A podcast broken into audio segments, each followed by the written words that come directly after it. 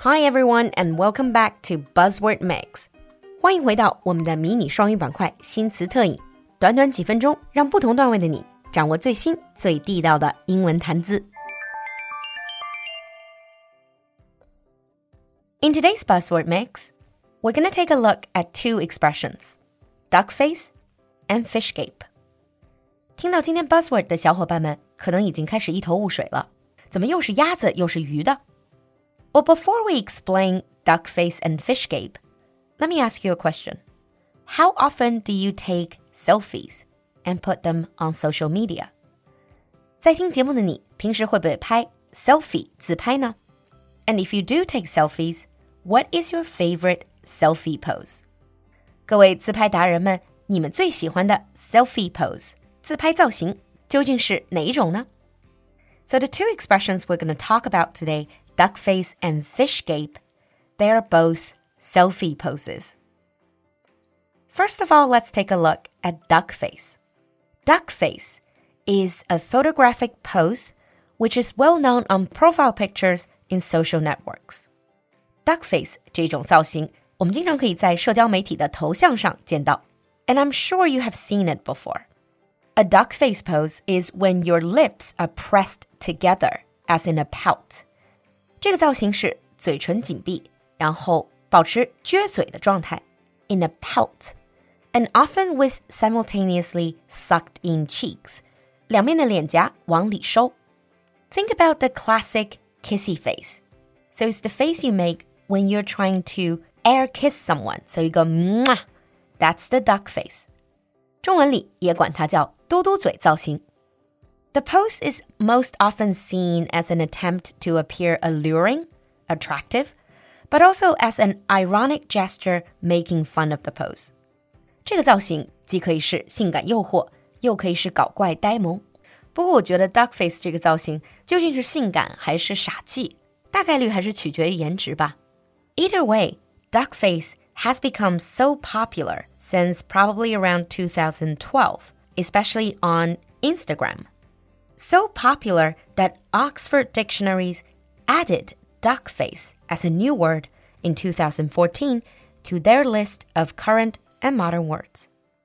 But for those of you who are really into selfies, you might say, duckface, it's so outdated. 可能自拍达人会说，嘟嘟嘴的造型早就过时了。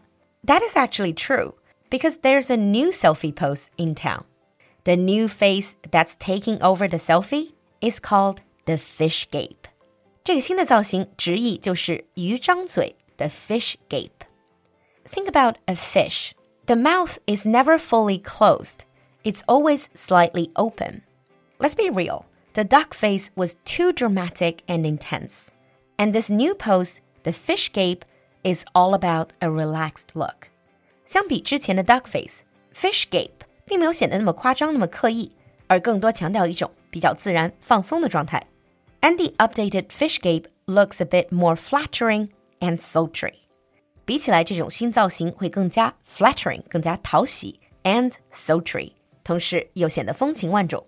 As if you're staring at a photo of your favorite idol. So enough said. How do we actually do the fish gape? If you go on social media like Instagram, you will see many celebrities using that pose. So here is a step-by-step -step guide on how to do the fish gape.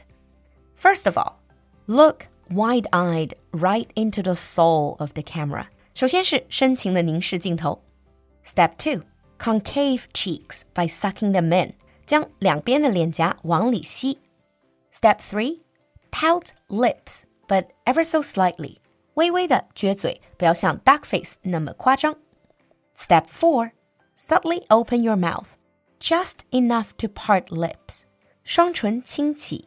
And the final step is relax your jaw and show a little bit of your teeth. 下颌放松，稍微露齿. Imagine how a fish would open its mouth. Now take a selfie to see if you got the fish gape pose right. Now let's take a look at today's sample sentence.